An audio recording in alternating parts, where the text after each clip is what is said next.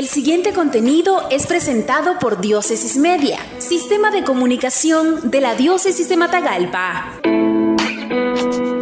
En su homilía el domingo 8 de noviembre en la Iglesia Catedral San Pedro, Monseñor Rolando Álvarez, obispo de la diócesis de Matagalpa, se ha referido a la realidad nacional entre la prudencia o la imprudencia, inspirado por el Evangelio del día. Hoy el texto evangélico nos permite ver la realidad nacional entre la prudencia o la imprudencia.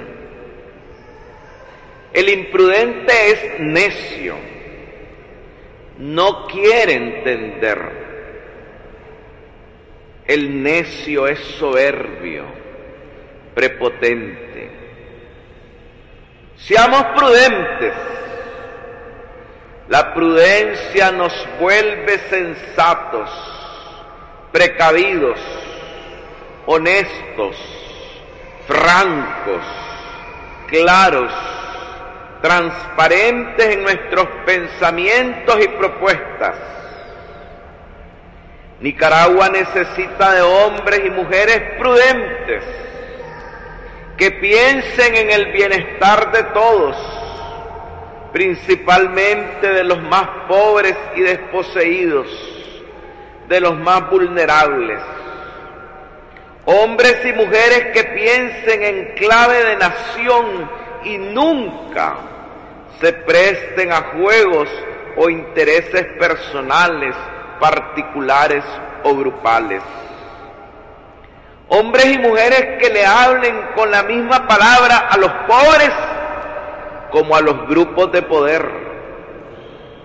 Gente que teniendo una sola palabra la ponga sobre la mesa, sobre el tapete, sin miedo y sin doblez hombres y mujeres prudentes que analizando con lucidez el presente visualicen el futuro del país. Hombres y mujeres que no se dejen llevar por la inercia del momento, por la desilusión o confusión. Gente que mantenga su lámpara encendida como quien en la noche espera un pronto amanecer donde en libertad podamos vivir en paz, unos y otros, los unos con los otros, dando lo mejor de nuestra fuerza para sacar adelante a Nicaragua y heredarle a las futuras generaciones un porvenir mejor, un porvenir promisorio, iluminado, como nación fuerte, pequeña, pero grande a la vez. La prudencia es sabiduría. Salomón le pidió al, al, Señor sabiduría para gobernar a su pueblo. ¿Qué le podrían pedir al Señor los que andan candidateándose? Si Dios les dijera, pídeme lo que quieras, ¿qué le podrían pedir? Nicaragua es para todos y todos debemos de comprometernos en reconstruirla, amarla, trabajar por ella, cuidarla y depositarla en el Inmaculado Corazón de María y en el Sacratísimo Corazón de Jesús. Así viviremos con ellos por los siglos de los siglos.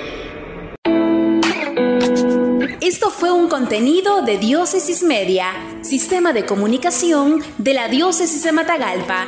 Síguenos en nuestra página web www.diócesisdematagalpamedia.org o en el Facebook de Diócesis de Matagalpa.